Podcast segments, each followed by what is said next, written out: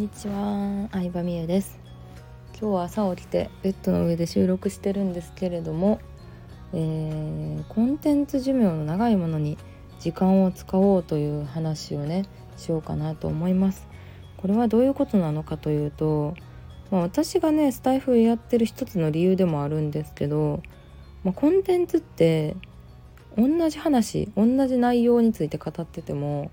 寿命の短いもの賞味期限が1日で終わるものもあれば1年ぐらい持つものもあると思ってるんですよ。まあ例短いものの例で言うとツイッターですよねインスタストーリー。まあ、ツイッターねいい面で言うとすぐにいいねつくすぐにリアクションつくのはいいところなんですけど気軽に投稿できるしでもそのツイッターがさ1年後2年後も見られるかって言ったらまあ多分見られることないですよ1年後2年後と言わずもう明日明後日もう見られなくなっちゃうんですよねうん。まあ、その反面 YouTube とかは再生数が増えれば勝手にポッておすすめ出たりするので私のねあの人気動画とかはいまだに毎日毎日再生されてるやつとかもあってそこからリストが取れてるものとかもあって、うん。まあ、YouTube 作るの一個一個大変なんですけど外注編集をね外注したお金もかかるし。でもやっぱ一回作ったらずっとその効果を発揮するものに時間をかけてよかったなって本当に思います。うん、やっぱり気軽にできるものインスタストーリーはね24時間で切れちゃうから賞味期限の短いものに入るわけなんですけど気軽にできるものって簡単で気軽にできるからみんなすぐやるしみんなそれだけに時間を使おうとするんですけどでもそれだけやっててもなかなか売り上げって伸びていくことはなくてちゃんと寿命の長いコンテンツに時間とお金を注いできた人だけが長きにわたって、えー、売り上げを継続維持し続けてるなっていうのはすごい思いますね。うん、ね。だから私も、まあ、YouTube ねちょっと止まってた時期あったんですけどその間何してたかって言ったら、まあ、コンテンツをリニューアルしてまして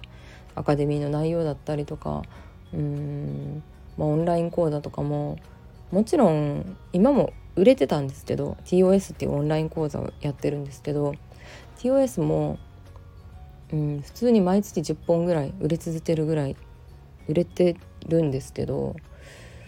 でもやっぱ私自身が変わってきたっていうのもあって伝えたい内容もどんどん変わってきてなんとなく自分的にこれを売り続けるのなんか躊躇嫌やなって思ったんですよねシンプルに。うん、なので、まあ、大変でしたけどこの夏はその TOS2.0 という新しいのリリースしたんですけど TOS2.0 のためにめっちゃ働いてましたね。うん、でもそれってさインスタストーリーこまめに配信する Twitter とかインスタストーリーみたいに表からは一切見えないじゃないですか。見えないだけに誰から褒められることもないじゃないですか。でもそのコンテンツ寿命の長いものに時間を注げばちゃんとねあの人はいいなと思ってくれるし価値を与えられるっていうのを知ってるのでまあちょっとそれにこの夏は時間を使ってましたね。うんねなので前の前の TOS とかもねめっちゃ売れたんですよね400本以上売れたんじゃないかな。うんなので本当にねたくさんの人に満足いただけてたとは思うんですけどうんでももっといいものまあ34年前ぐらいだったのでその初めのものを作ったのが、まあ、その後ちょこちょこ動画変えたりとか修正したりとか時代に合わせて変えたりとかはしてたんですけどうん。でもやっぱ、まあ、全部変えたいなと思ってね作り直しましたね。うん。なのでそうコンテンツ寿命の長いものに時間を使う。まあこれはねその個人ビジネスに限らず結構大企業もあの意識していることでもあってうーん。YouTube ってさゲーム実況者を応援してるんですよ最近。全然話変わるんですけど、うん、YouTube ってゲーム実況者をすごい優遇しててゲーム関係の動画っていうのはあの広告収入も多いと言われてるんですね。なんでかっていうとやっぱゲームって寿命長いんですよコンテンツとして、うん、これめちゃでかいっていうのを YouTube は知ってるからゲーム実況者を支援し続けてるわけなんですよね広告収入っていうので。で、うんまあ、それに対してさドラマ海外ドラマまあいろいろありますよね。愛の不時着とかイテオンクラスとか韓国ドラマだったら人気な、うん、アメリカドラマとかもいっぱいありますけどドラマって、まあ、結構気になって一気見したりするじゃないですか12話とか。でせいぜいすごいすごい盛り上がるんですよドラマ配信当初は。すごい盛り上がるんですけど大体1週間。でそのブーム自体は1回ずつ終わっちゃうんですよね。